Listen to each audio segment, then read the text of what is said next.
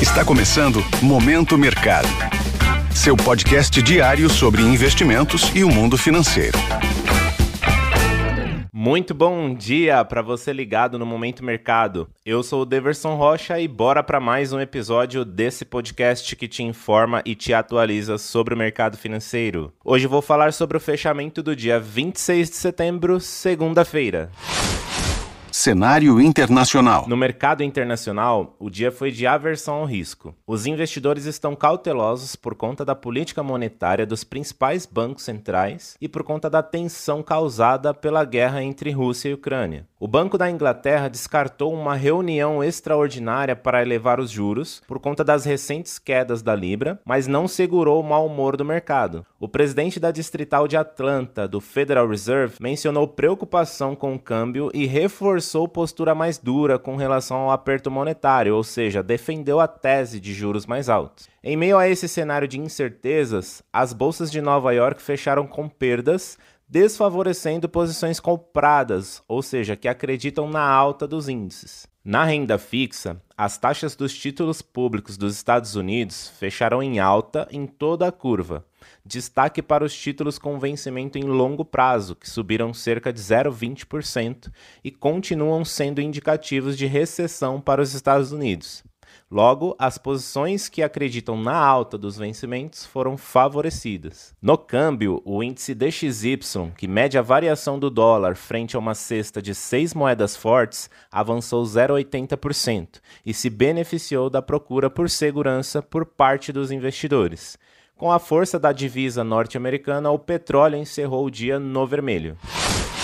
Cenário nacional. Por aqui, no câmbio, o dólar se valorizou frente ao real, o fluxo negativo e a cautela vinda do exterior fizeram com que o dólar fechasse em alta de 2,53% a R$ 5,38. Com isso, as alocações compradas ou expostas à variação cambial ficaram no campo positivo. No mercado de juros futuros, as taxas fecharam em alta, acompanhando o movimento de seus pares no exterior por conta da piora no cenário inflacionário e a preocupação com uma recessão global. Nesse contexto, posições de investimentos que apostam na alta dos juros futuros apresentaram um resultado positivo. Na bolsa, o Ibovespa fechou em queda de 2,33% a 109.114 pontos. Destaque para o setor financeiro com fortes quedas. Um exemplo é o papel do Banco do Brasil, ON, recuando 4,62%.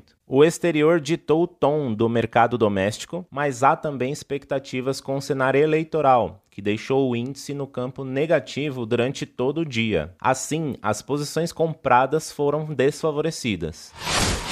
Pontos de atenção. Na agenda do dia, fica no radar a divulgação da ata do Copom e do IPCA 15 de setembro. Importante para a gente saber quais serão os próximos passos do governo com relação à taxa de juros. Nos Estados Unidos, o presidente do Federal Reserve, Jerome Powell, e a presidente do Banco Central Europeu, Christine Lagarde, debatem dos desafios da digitalização dos serviços financeiros em evento no Banque de France. Sobre os mercados, agora pela manhã, as bolsas asiáticas fecharam em alta após sequência de quatro pregões em queda. Os ganhos foram impulsionados por ações ligadas ao turismo e de fabricantes de bebidas alcoólicas, pois espera-se uma expansão do consumo durante o período de feriados no início de outubro. Na Europa, os índices estão no campo positivo, assim como os futuros de Nova York, recuperando perdas recentes em meio aos temores sobre os impactos da tendência global de aperto monetário. Desta forma, termina o Momento Mercado de hoje. Agradeço sua audiência, um excelente dia e bons negócios. Valeu! Esse foi o Momento Mercado com o Bradesco.